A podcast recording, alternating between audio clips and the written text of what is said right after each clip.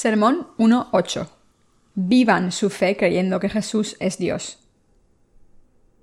Lucas 2.1.21. Aconteció en aquellos días que se promulgó un edicto de parte de Augusto César, que todo el mundo fuese empadronado. Este primer censo se hizo siendo Cirenio gobernador de Siria. E iban todos para ser empadronados, cada uno a su ciudad. Y José subió de Galilea, de la ciudad de Nazaret, a Judea, a la ciudad de David, que se llama Belén, por cuanto era de la casa y familia de David, para ser empadronado con María su mujer, desposada con él, la cual estaba encinta.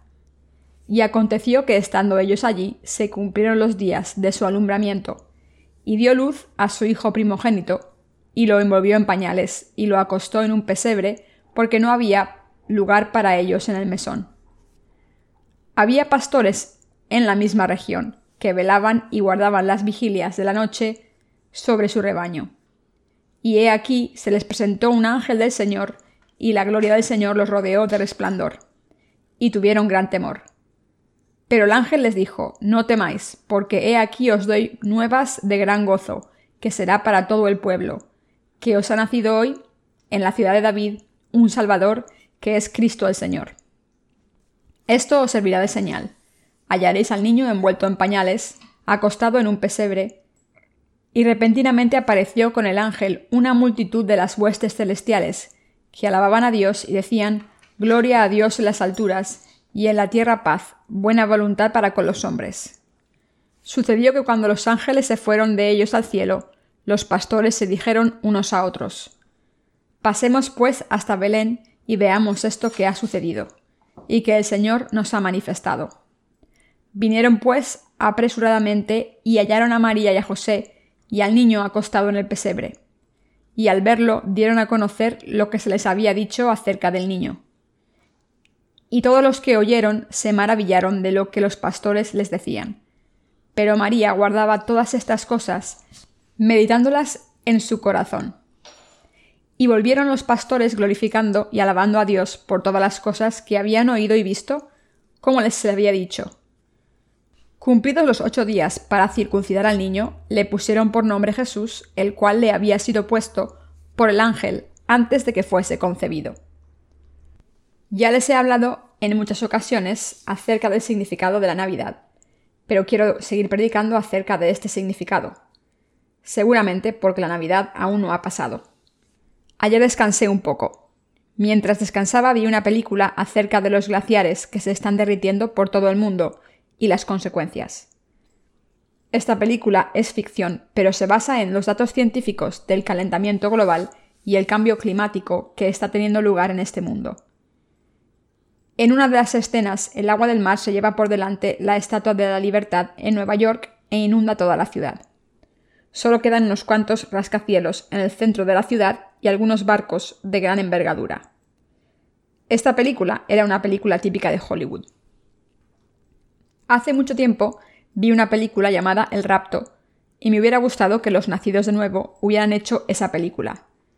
Quizás fuera porque la película era muy antigua y el sonido y la imagen estaban distorsionados, pero aún así me pareció que la película estaba muy bien hecha. Hoy en día ya no se hacen películas así. Me quedé muy sorprendido cuando vi esta película, y no solo era divertida, sino que además daba que pensar al público. En la película, algunas personas eran llevadas en el aire en el rapto, mientras que otras se quedaban atrás para sufrir a manos del anticristo y sus seguidores. Era una película muy educativa e impresionante. Después de ver esta película, pensé en hacer este tipo de película para predicar el Evangelio. Por supuesto, estoy seguro de que muchos de ustedes se estarán riendo de esta idea. Pero esta obra no es diferente a las demás. Aunque es difícil empezar, una vez se empieza no cuesta mucho tiempo terminar una película. Hay muchas hermanas aquí que podrían ser las protagonistas y muchos hermanos que pueden ser el protagonista masculino. Además, tenemos muchas personas que pueden ser extras. Todo está preparado. Lo único que necesitamos para que la película sea un éxito es que yo no esté en ella. Cuando nos tomamos fotos juntos yo nunca quiero salir en ellas. Cuando me veo en las fotos me siento decepcionado. No sé por qué no me gusta mi cara. Como de costumbre, hay algunas películas sobre Jesús en la televisión durante las Navidades, pero yo me ofendo cuando las veo. Una de las películas hablaba de Juan el Bautista, pero en esta película Juan el Bautista era un vagabundo. Aunque Juan el Bautista era un hombre humilde en su apariencia física, ante Dios era un siervo fiel con un corazón lleno del Espíritu. Los productores de esta película redujeron a Juan el Bautista a un hombre sin valor, e interpretaron la palabra de Dios según sus propias ideologías para hacer esta película. No me gustó nada, ya que obviamente la habían hecho personas que no entendían la palabra de Dios. Entre los libros que se han publicado últimamente hay uno que afirma que Jesús estaba casado con María Magdalena, y he oído que en Corea ha vendido millones de copias. Parece que no hay límite para las personas que quieren rechazar e insultar a Jesús. Es cierto que cuando Jesús vino a este mundo en la imagen de un hombre, su apariencia externa era humilde y no tenía nada atractivo físicamente, aparte de ser alto. Sin embargo, su corazón, su autoridad y su poder no eran tan bajos, ya que el Señor es el Creador y el Dios Todopoderoso. Aunque una persona sea poco atractiva físicamente, hay que mirarla bien si tiene una fe fuerte. Hoy en día hay muchos libros y películas que degradan a Jesús. La película Los Diez Mandamientos es una película excelente. Esta película se hizo basada en la Biblia.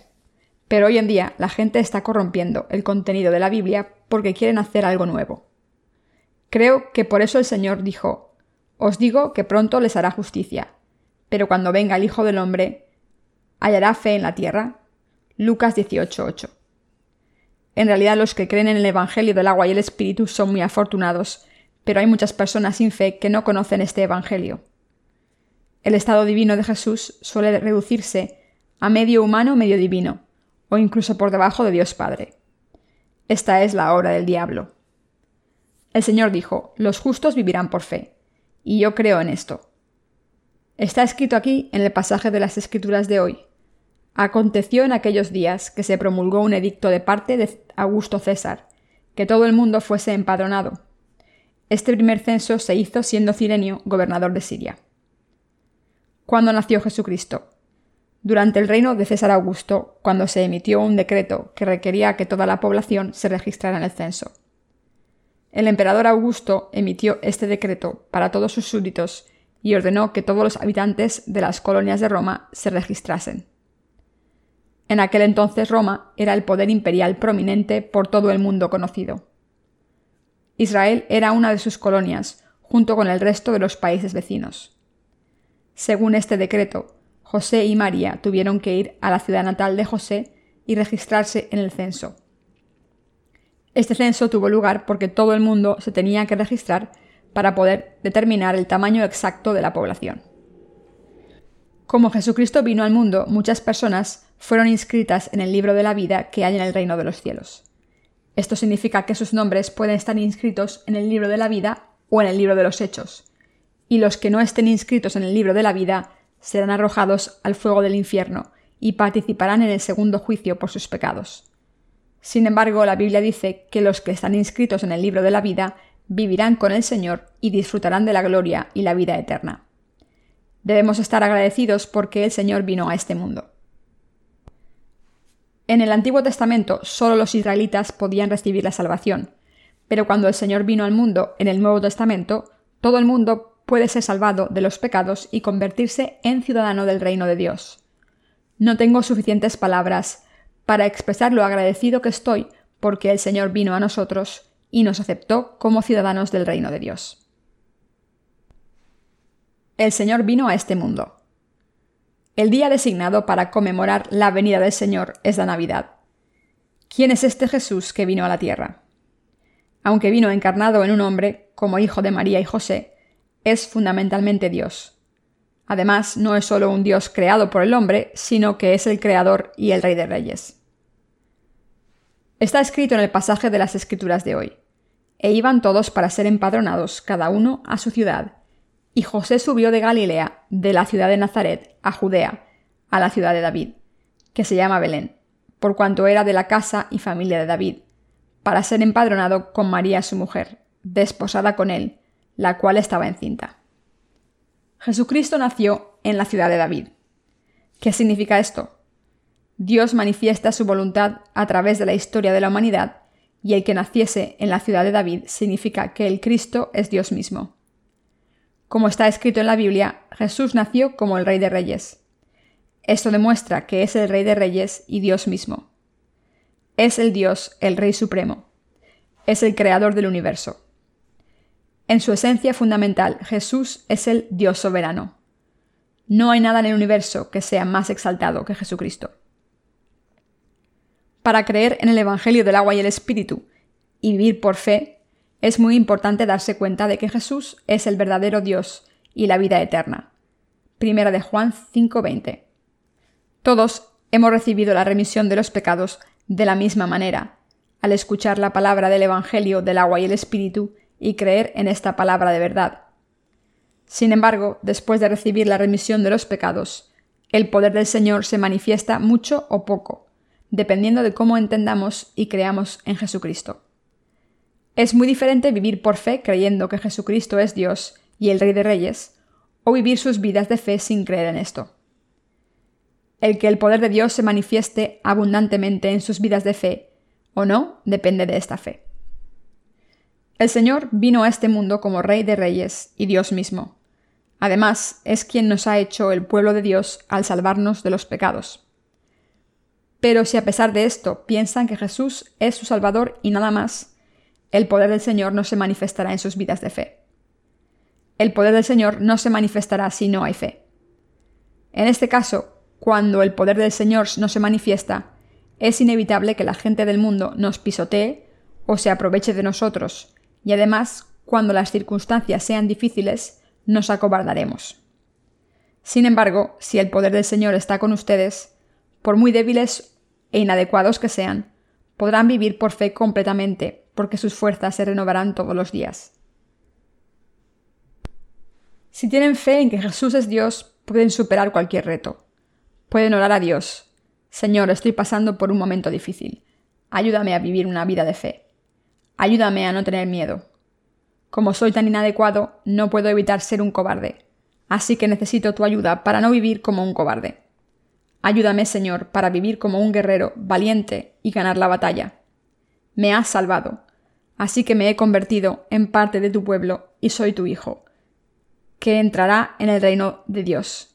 Señor, dame fuerzas para que no me rinda ante las personas del mundo, aunque sea débil. Al vivir nuestras vidas de fe, debemos entender quién es nuestro Salvador y Señor exactamente y qué estado tiene. Esta fe debe ser como un ancla que sostiene nuestros corazones y que debe gobernar nuestras vidas. La gente de hoy en día está viviendo en tiempos difíciles. Hoy en día muchos ministros y líderes religiosos del mundo intentan dar consuelo a sus congregaciones diciendo que Dios les bendecirá incondicionalmente. Esto es una exageración y una mentira. La gente de hoy en día, cristianos y no cristianos, y nuestros santos también, pasan por muchas dificultades en este mundo. Mis queridos hermanos, si alguien cree solamente en la cruz, o dice creer solamente en la sangre derramada en la cruz, sin tener fe en el Evangelio del agua y el Espíritu, sus pecados seguirán estando en sus corazones porque su fe es incorrecta. Este es un método humano y falso de salvación, y así nadie puede recibir la remisión de los pecados. Estas personas hacen una caricatura de Jesús y creen en él según sus pensamientos, como si estuvieran adorando a Jesús como un ídolo. ¿Creen que Dios ayuda a la gente cuando le ora a ciegas? No. Muchos pastores en este mundo les enseñan a sus congregaciones que no deben preocuparse por sus dificultades, porque Dios les ayudará incondicionalmente si le oran. Pero todo esto es mentira. Dios no tiene nada que ver con las oraciones de los pecadores. Isaías 59, 2. Entonces, ¿quién ha recibido la remisión de los pecados? Los que creen en el Evangelio del agua y el Espíritu. ¿Quién nos ha salvado del pecado y nos ha convertido en el pueblo de Dios a través de esta palabra del Evangelio del agua y el Espíritu? Dios. Jesucristo nuestro Señor, Salvador y Rey de Reyes. Jesucristo es el juez, Salvador y Creador. Jesús es quien nos bendice y quien se sienta en el trono del juicio para castigar y condenar a los malvados. Jesús es el Rey Supremo. Es el Dios vivo que obra en nuestras vidas. Las religiones del mundo no son más que productos de la imaginación humana, así que no deben creer en Jesús como si se tratase de una práctica religiosa. Nuestro Salvador no es un icono pintado en un cuadro, sino el Dios inmortal que vive y obra en nuestras vidas, incluso ahora mismo. Esto se debe a que es el Dios vivo que puede proteger a los santos salvados y darles fuerzas cuando tienen problemas. Aunque se sientan inseguros pensando que son insuficientes para seguir viviendo por fe, y sientan que necesitan ayuda especial para seguir viviendo, si confían en que Jesucristo es su Salvador y Dios, el Creador Todopoderoso que creó el universo y el Rey de Reyes, contestará sus oraciones, les guiará, les ayudará y les bendecirá. El que Jesucristo naciese en la ciudad de David, el mayor de los reyes de Israel en el Antiguo Testamento, tiene este significado. Esto significa que Jesús es el Rey soberano. Sin embargo, aunque una persona diga haber sido salvada al creer en Jesucristo y piense que es simplemente uno de los grandes sabios de la humanidad como Confucio o Buda, caerá en la fe falsa, será engañado por Satanás y vivirá una vida maldita. Jesús, quien nos ha salvado a través del Evangelio del agua y el Espíritu, no es uno de esos sabios, no es una mera criatura, sino que es el Dios creador. Como Dios existe por sí mismo, es el Rey de Reyes. Es el Rey soberano sobre todo y también es el juez, que da su gracia de salvación a los que la merecen y quien maldice a los que lo merecen. Cuando recibimos la remisión de los pecados, al creer en el Evangelio del agua y el Espíritu, estamos preocupados de cómo ganarnos la vida, qué comer y qué beber. Sin embargo, si creen en este Evangelio de la remisión de los pecados, el Evangelio del agua y el Espíritu, deben asegurarse de que entienden quién es el Salvador y qué tipo de poder tiene.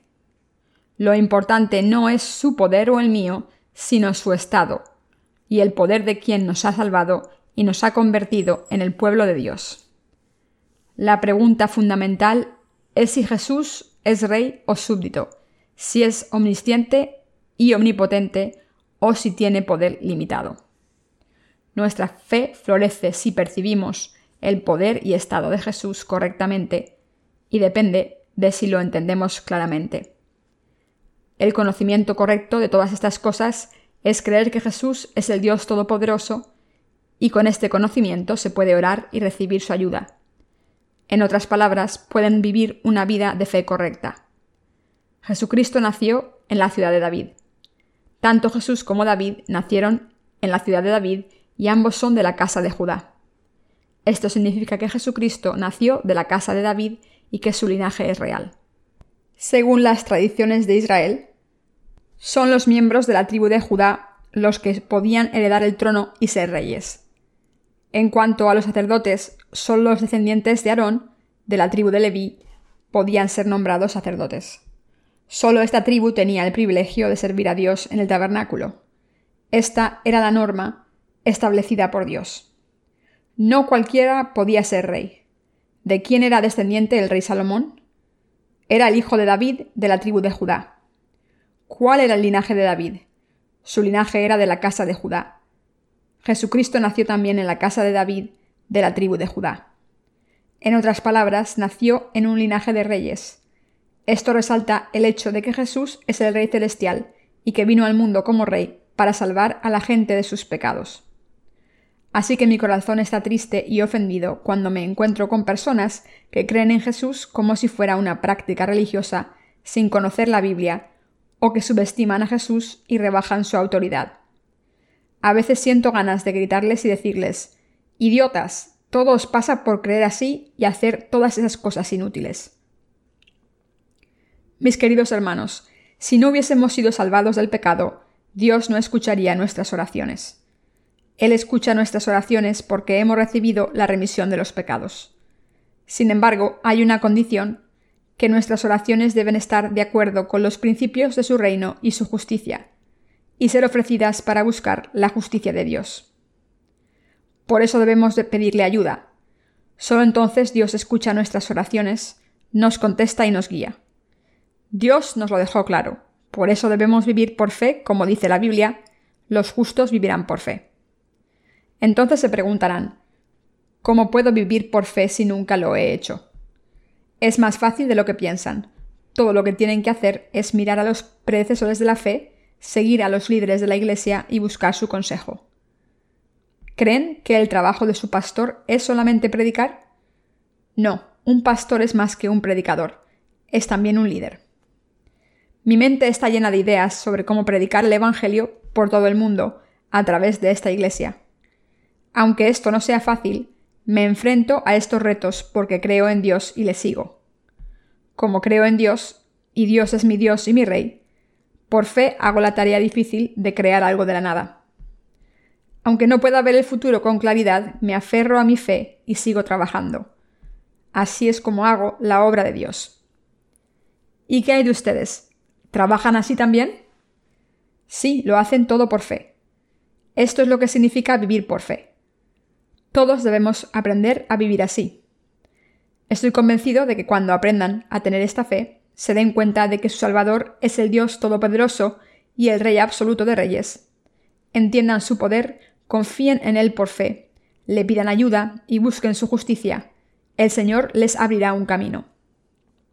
Todos debemos vivir en el mundo de esta manera, mirando las cosas del mundo y esperando que todo se cumpla por fe. El Señor nos enseñará lo que ocurrirá en el mundo. A través de la fe debemos poder ver lo que ocurrirá en el futuro y debemos prepararnos para estos eventos ahora, aunque no podamos verlos con nuestros ojos ahora. Cuando José era el primer ministro de Egipto, sabía que iba a llegar una hambruna de siete años, así que almacenó la cosecha durante siete años, mientras era abundante. Llenó todos los graneros de la tierra de Egipto, y a los siete años Egipto pasó por una hambruna. ¿Qué hizo José? Alimentó a todo Egipto y a su familia con el grano que había guardado. Por eso la fe se trata de creer en la palabra de Dios y seguirla y de prepararse. Deben aprender a hacer esto. Si solo actúan según sus propios méritos y sus métodos humanos, su fe no podrá florecer ni crecer, ya que no estarán actuando según la fe en Dios. Hace algún tiempo le di el siguiente consejo a una de nuestras hermanas que tenía una sastrería. Como tienes tanto talento, ¿por qué no empiezas un negocio más lucrativo y creas diseños para tu propia línea de ropa en vez de simplemente arreglar otras prendas? Al principio será difícil, pero estoy seguro de que tendrás éxito. Al principio parecía que estuviese escuchando mi consejo, pero al cabo de un tiempo me dijo que no podía hacerlo. No confío en mi consejo.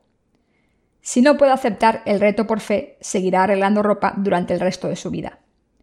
Incluso una persona que arregla prendas de ropa puede convertirse en una diseñadora famosa. Todo esto es posible siempre y cuando la persona haya recibido la remisión de los pecados y se deje guiar por Dios para embarcarse en este camino por fe. Aunque no sé nada acerca del diseño y no sé hacer nada con un trozo de tela, si tengo determinación, puedo hacer cualquier cosa. Todo esto es posible si acepto el reto por fe. Todo esto es posible porque creo en Dios. Para los que creen en Dios, su poder viene de Dios. En un año podría convertirme en un diseñador prestigioso. Es posible. ¿Creen que estoy diciendo esto porque estoy loco? No, si se necesita dinero para predicar el Evangelio, el Señor nos dará estas habilidades. Todo lo que tenemos que hacer es aceptar el reto por fe. Pueden alcanzar sus metas si promueven su obra por fe paso a paso. El dinero no aparece por arte de magia. Sin embargo, si aceptan el reto por fe, deben prepararse paso a paso, hacer todo lo que puedan y alcanzarán sus metas. Los que no tienen fe se darán cuenta de esto solo después de fracasar. Los justos creen que tendrán éxito sin falta, aunque al principio no tengan nada, y trabajan diligentemente para esto. Debemos vivir por fe. Jesucristo nació en la ciudad de David. José vivía en la ciudad de Nazaret, así que Jesús también podría haber nacido en Nazaret. En la Biblia se habla de Jesús como Jesús de Nazaret, pero esto hace referencia a la ciudad donde creció, ya que nació en Belén, la ciudad de David. En aquel entonces José y María no tuvieron más remedio que ir a la ciudad de David según el decreto del emperador romano. Esta era la providencia de Dios. Todo ocurrió según la voluntad de Dios. Dios había profetizado que Jesucristo nacería en Belén, y por eso, para cumplir esta profecía, Dios hizo que César Augusto fuese el emperador romano. Permitió que Israel se convirtiese en una colonia romana e hizo que el emperador emitiese este decreto. De esta manera, Dios mueve la historia del mundo. Se mueve en esta historia del mundo. Debemos aprender a tener fe. El Evangelio del agua y el Espíritu puede aprenderse y cualquier persona con un corazón honesto y humilde puede aceptarlo y creer en él. En otras palabras, cualquier persona puede ser salvada. Sin embargo, la fe no se puede aprender sin ayuda. Cuando los niños aprenden a montar en bicicleta, primero utilizan un triciclo y después pasan a una bicicleta. Pero no son siempre los padres los que les enseñan a montar, sino que a veces son los hermanos o hermanas. Algunos niños aprenden de sus amigos. ¿Cómo se monta en bici? Yo te enseñaré, te empujaré. ¿Y si me caigo?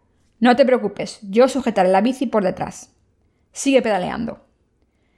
Aunque normalmente se suelen caer un par de veces mientras están aprendiendo, al final aprenden de sus hermanos o amigos que les dicen Así se monta en bici, no te preocupes, mira hacia adelante, sujeta el manillar firmemente y pedalea. Si no quieres ir rápido, dale al freno. De la misma manera, la fe debe aprenderse de los predecesores de la fe en la Iglesia. En tiempos turbulentos debemos orar. Podrán experimentar al Señor si oran. Si hacen todo por su propia cuenta antes de orarle y pedirle ayuda, Dios no podrá ayudarles, y sus oraciones serán una mera formalidad. Será como decirle a Dios, Señor, yo me encargaré de esto. ¿Por qué no descansas? Entonces, ¿qué puede hacer Dios? ¿Cómo puede Dios obrar en sus vidas? Cuando tienen problemas, deben orar a Dios y pedirle ayuda y hacer todo lo que puedan. Entonces podrán recibir la ayuda de Dios. ¿Lo entienden ahora? La fe es algo que se aprende. Muchas personas saltan de gozo cuando reciben la remisión de los pecados, pero en realidad esto no es lo que significa tener la fe verdadera. La fe verdadera empieza entonces. Esto significa que deben seguir aprendiendo a vivir con rectitud y fe en la Iglesia y observando a los predecesores de la fe desde el momento en que nazcan de nuevo del Evangelio del agua y el Espíritu. Dicho de otra manera, tienen que obedecer a los líderes de la Iglesia para no caer en la trampa de Satanás y morir. Poco después de que Jesús naciese en este mundo, cuando el rey Herodes supo que Jesús había nacido gracias a los sabios de Oriente, se produjo una gran conmoción en Jerusalén. Entonces los reyes de Oriente engañaron a Herodes y no le dijeron el lugar donde había nacido. Se enfadó y ordenó matar a todo niño nacido en la vecindad de Belén que fuera menor de dos años. Así que hubo una gran masacre en la zona. Esto ocurrió porque los reyes de Oriente se habían desviado de donde la estrella les estaba guiando y habían ido a ver a Herodes. De la misma manera, si ustedes no se dejan guiar por el Señor, morirán. Aunque hayan recibido la remisión de los pecados, morirán. Sin embargo, los magos de Oriente llegaron a Belén al final, guiados por la estrella, y allí encontraron a Jesús. ¿Qué les dijo Jesús cuando estaban a punto de ofrecerle sus regalos a Jesús? Les dijo que volvieran por una ruta diferente. Así que siguieron una ruta diferente a la vuelta, mientras Herodes desataba su ira y esperaba que volvieran para matar al Señor y a los magos. Dios guió a estos hombres hasta un lugar seguro. Les dijo que no volviesen por el mismo camino, sino que tomaran una ruta diferente, y ellos le escucharon.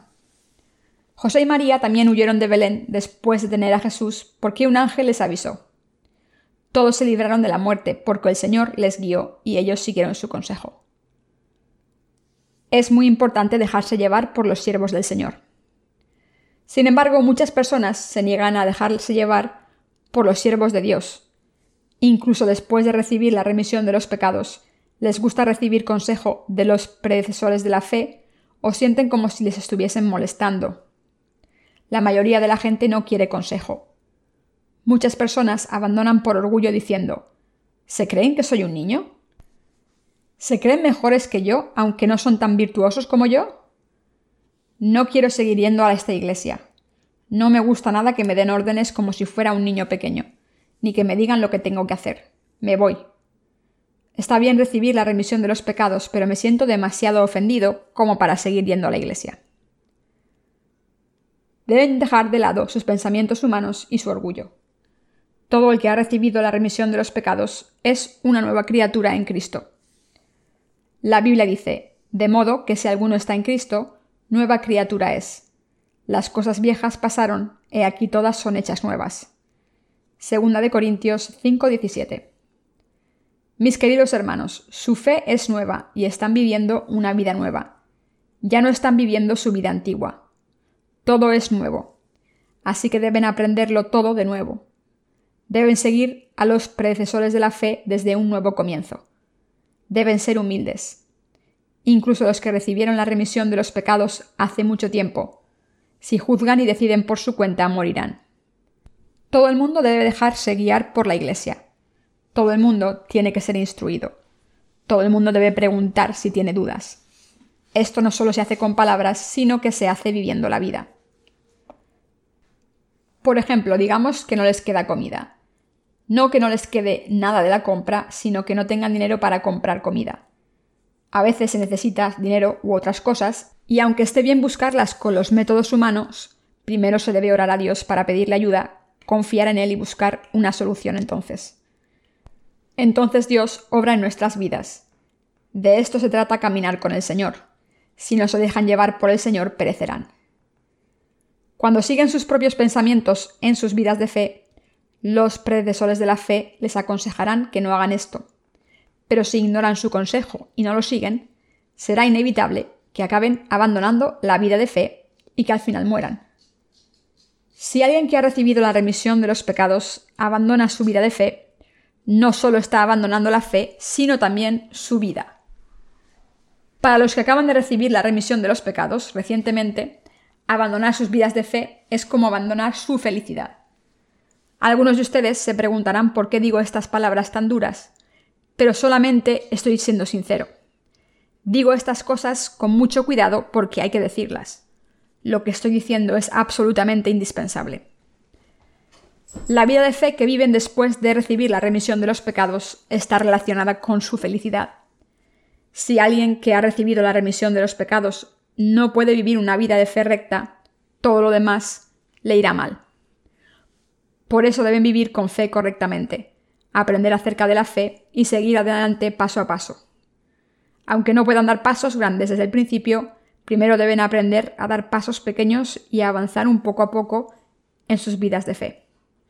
Poco a poco todos sus problemas se resolverán por fe y verán cómo el Señor les ayuda en esta vida. De esto se trata la vida de fe. Cuando no tenía nada, solía pedirle a Dios lo siguiente. Señor, no tengo nada. No tengo dinero ni para comprar comida. Estoy arruinado. No tengo ni para pagar el alquiler de mi habitación. Pero soy tu siervo, ¿no? Sé que dejas que esto me pase porque quieres que se haga tu voluntad. Señor, aunque no tengo nada, quiero hacer tu voluntad. Obedeceré tu voluntad, Señor. Ahora no tengo nada que comer, me da vergüenza pedir limosna y además soy demasiado débil para hacer trabajo físico. Por favor, dame algo de comer. Ayúdame a encontrar un trabajo. Así que el Señor vino para ayudarme y encontré un trabajo. Entonces el Señor me ayudó a establecer su iglesia y predicar el Evangelio del agua y el Espíritu hasta hoy. Mis queridos hermanos, sus vidas de fe no son solo teoría, son reales, son sus vidas reales. Tienen problemas en este mundo. Sus problemas no son imaginarios, sino que son reales. Cuando escuchan que otras personas tienen problemas, puede parecer real, pero nuestras propias dificultades son más difíciles de aceptar. En momentos de dificultad debemos orar sin cesar a Jesús, quien nos salvó y se convirtió en nuestro pastor de verdad y no solo en nuestra imaginación. El Señor resolverá todos sus problemas si nos dejamos guiar por el Señor y avanzar paso a paso ante la presencia del Señor orando. Señor, estas son mis circunstancias. Ayúdame, por favor. Líbrame de estas circunstancias difíciles y resuelve mis problemas para que viva mi fe con confianza y gozo. Cuando uno de nuestros ministros era un laico, tenía muchas deudas. Tenía un trabajo pero no le llegaba el dinero hasta fin de mes y no podía pagar todas sus deudas. Así que le aconsejé lo siguiente. Tienes que empezar un negocio aunque no tengas mucho capital. No puedes avanzar sin un negocio. Tu salario no es suficiente. Empieza un negocio. Aunque sus expectativas no eran grandiosas al principio, su negocio prosperó, pagó sus deudas y ganó mucho dinero. Ahora vive como siervo de Dios y como obrero suyo. Les estoy contando esta historia como ejemplo para resaltar lo indispensable que es dejarse llevar por Dios como este hermano. Para dejarse llevar por Dios debemos creer de todo corazón que Jesucristo es nuestro Rey, el Rey de Reyes y el Rey del Poder. Jesucristo es nuestro verdadero Rey. En Manuel significa que Jesucristo, Dios mismo, está con nosotros. Cristo se refiere al Rey de Reyes. Se refiere al ungido. El Rey de Reyes vino a este mundo como el Salvador que libraría a todo su pueblo de sus pecados, y cumplió la salvación perfectamente. Al venir a salvarnos, eliminó todos nuestros pecados y ahora nos guía y nos ayuda a su pueblo salvo. ¿Acaso nos dijo el Señor, estáis solos, vivid como queráis, no me importa lo que os pase? Por supuesto que no. El Señor no solo nos ha salvado, sino que además es nuestro pastor que nos guía por el buen camino, el camino de la felicidad, el camino de las bendiciones y el camino de la verdad. ¿Cómo consigue esto el Señor? A través de la Iglesia de Dios. ¿Qué ocurre si el Señor no encuentra sitio en nuestros corazones? Pasemos a Lucas 2, 6, 7. Y aconteció que estando ellos allí, se cumplieron los días de su alumbramiento, y dio a luz a su hijo primogénito, y lo envolvió en pañales, y lo acostó en un pesebre, porque no había lugar para ellos en el mesón. Cuando José y María llegaron a la ciudad de David, María estaba a punto de dar a luz. Normalmente el embarazo dura nueve meses, así que como Jesucristo estaba a punto de nacer, María necesitaba un lugar donde dar a luz. Aunque hoy en día los moteles o posadas tienen mala fama, en aquel entonces eran lugares con un significado positivo. Las posadas eran lugares donde los viajantes descansaban y comían. Pero todas las posadas en la pequeña ciudad de David estaban llenas. Seguramente había mucha gente que había viajado para registrarse en el censo ordenado por el emperador romano. Como no había sitio en la posada, María tuvo que dar a luz en un establo, y lo tuvo que acostar en un pesebre envuelto en pañales. Un pesebre era un comedero para el ganado. Esto significa que Jesús nació en un establo donde dormía el ganado. La Biblia también dice que María dio a luz a su primogénito, lo envolvió en pañales y lo acostó en un pesebre. ¿Qué implica aquí la palabra primogénito? Significa que Jesús era el primer hijo de María. En otras palabras, era la primera vez que daba a luz. La Biblia dice que la Virgen María concibió a un hijo porque creyó en la palabra y no tuvo relaciones con José hasta que nació el niño. Los discípulos de Jesús conocían bien su procedencia, ¿Qué significa que Jesús fuera el primogénito de María. Implica que María tuvo seis o siete hijos más con José. Me río de las enseñanzas católicas que dicen que los hermanos de Jesús eran solamente sus primos, para así deificar a María. Está escrito en el pasaje de las Escrituras de hoy que María dio a luz al niño Jesús, su primogénito, y lo acostó en un pesebre envuelto en pañales. ¿Qué nos dice esto? nos dice que Dios tomó prestado el cuerpo de la Virgen María durante un tiempo para venir al mundo como un hombre. Por eso Dios dijo, He aquí que la Virgen quedará encinta y tendrá un hijo y le llamarán Emmanuel. El nombre de Emmanuel indica que Dios nació en este mundo al tomar prestada la carne de un hombre para estar con nosotros. En otras palabras, Dios vivió con los humanos en este mundo. Esto significa que el Señor nos ha convertido en hijos suyos a pesar de ser tan humildes, y que ahora está viviendo con nosotros. Así que María se llamó sierva ante Dios y su ángel. Y nosotros debemos confesar que somos siervos también. Pero el Señor vino al mundo para buscar a seres tan desesperados como nosotros. Cargó con nuestros pecados en su cuerpo, fue crucificado, se levantó de entre los muertos y así eliminó todos nuestros pecados al convertirnos en el pueblo de Dios, santo y sin pecados, nos ha tomado en sus brazos. De la misma manera en que Dios utilizó a María como instrumento para su obra justa, también nos está utilizando como instrumentos para su justicia, para predicar el Evangelio por todo el mundo. Dios utilizó a María de esta manera, como instrumento de su obra justa. Así que nadie debe exaltar a María como a Jesús o a Dios. Cuando los católicos rezan el rosario dicen, Dios te salve María, llena eres de gracia, ora por nuestros pecados. También oran a San Pedro y a muchos más santos para que intercedan por ellos.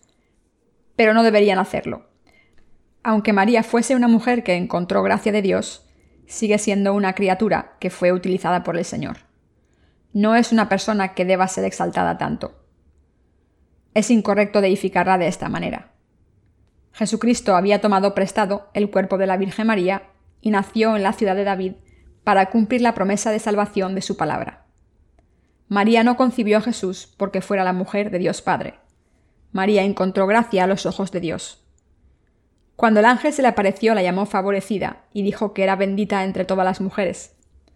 Esto significa que de la misma manera en que hemos recibido la remisión de los pecados al escuchar la palabra de Dios y Dios nos utiliza, María también fue utilizada.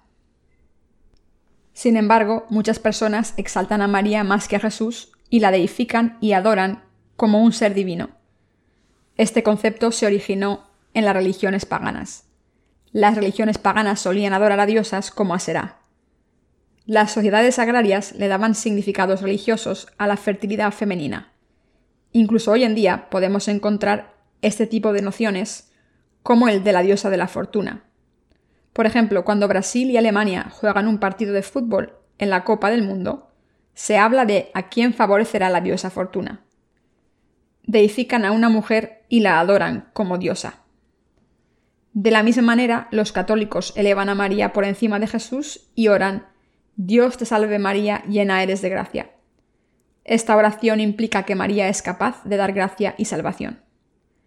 La gracia se refiere al amor y el don de Dios, es decir, a su misericordia. ¿Pero creen que un ser humano puede darle su misericordia a otro ser humano? Los seres humanos pueden tener un poco de misericordia que han recibido de Dios por ser hechos a su imagen, pero son incapaces de tener misericordia como Dios. Sus corazones y sus mentes desean tener misericordia, pero no tienen la habilidad de demostrarla. Como saben, muchas personas adoran a María, pero en realidad María no merece tanta exaltación. Jesús es su Salvador, aunque fuese su Hijo. Pero parece que a veces María olvidaba esto, cuando leemos el Evangelio de Lucas vemos que cuando Jesús tenía 12 años, toda la familia fue a Jerusalén para la fiesta de la Pascua, y a la vuelta María y José lo perdieron de vista. Así que volvieron al templo de Jerusalén para buscarle, y se lo encontraron conversando con los rabinos. Jesús les estaba enseñando. Al ver esto, María le dijo, ¿Qué haces aquí? Te hemos estado buscando, pensando que estabas perdido. Entonces Jesús le dijo, ¿Por qué me buscabas? ¿No sabes que debo estar en la casa de mi padre? Esto significa que aunque María era la madre biológica de Jesús y le dio a luz y lo cuidó, a los ojos de Jesús no era más que una criatura humilde. Jesús tomó su cuerpo prestado. Solo porque María fuese su madre en la carne, no era superior que Jesús ni su guía.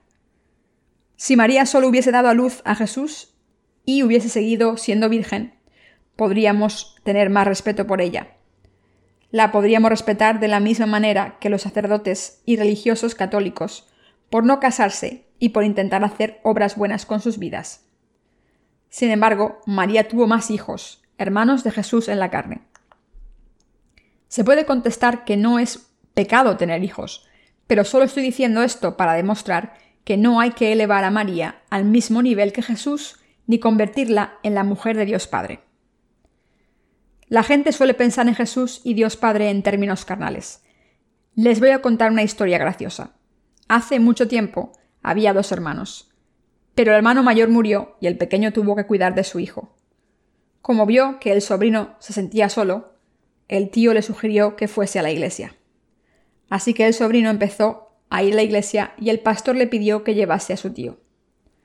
El tío vio cómo el sobrino oraba a Dios, llamándole padre, el tío pensó que como el sobrino llamaba a Dios Padre, que entonces Dios era su hermano. Pero le pareció poco posible que Dios fuese su hermano pequeño, por lo que decidió llamarle hermano mayor. Así que oro de la siguiente manera. Gracias, mi hermano mayor Jesús. He traído a mi sobrino a la iglesia, así que te pido que seas bueno con nosotros. De esta manera todo el mundo tiende a buscar a Dios y su reino espiritual con sus instintos carnales. Es un gran error. El tío que aparece en la historia que les he contado llamó a Dios hermano porque era ignorante, y muchas personas como él adoran a María y la llaman la Madre de Dios. Los católicos rezan el Ave María y le piden que ore por nosotros los pecadores. ¿Qué implica que la llamen la Reina de los cielos? ¿Implica que creen que es la mujer del Padre de Jesucristo, es decir, de Dios Padre? ¿No significaría esto que María es más exaltada que Jesús? Por lo menos en términos carnales debemos considerar que una madre está por encima de su hijo, y que es igual que el Padre, ¿no es cierto? Esto es cierto, por lo menos en términos de la carne.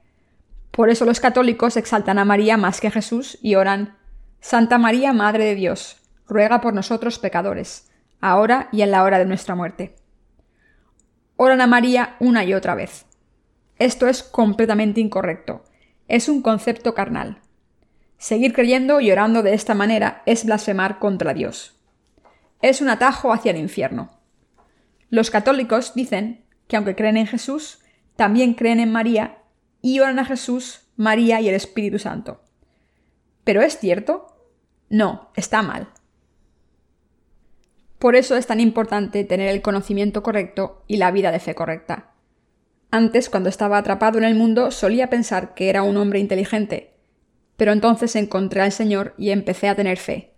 Pero fue muy difícil vivir con fe, ya que nunca había vivido de esta manera. No hubiera tenido ningún problema en vivir una vida religiosa, porque tenía experiencia, pero nunca había vivido con fe verdadera. Así que Dios me enseñó, pero este aprendizaje fue muy duro. Me puso en un desierto espiritual solo para enseñarme disciplina. Por eso ahora puedo enseñarles acerca de la vida de fe. Si hubiera vivido con todo lujo, sin dificultades, después de haber encontrado al Señor, no podría decirles nada acerca de la vida de la fe. Sin embargo, como me di cuenta de quién es el Señor y creí en Él, acepté el reto por fe y empecé a vivir una vida de fe y a entender su significado. Al seguir al Señor y confiar en Él, me enseñó el camino. Por tanto, debemos confiar en Jesús, nuestro Salvador, orarle y vivir en su unidad dándonos cuenta de que es nuestro Rey y nuestro Pastor y que siempre está vivo.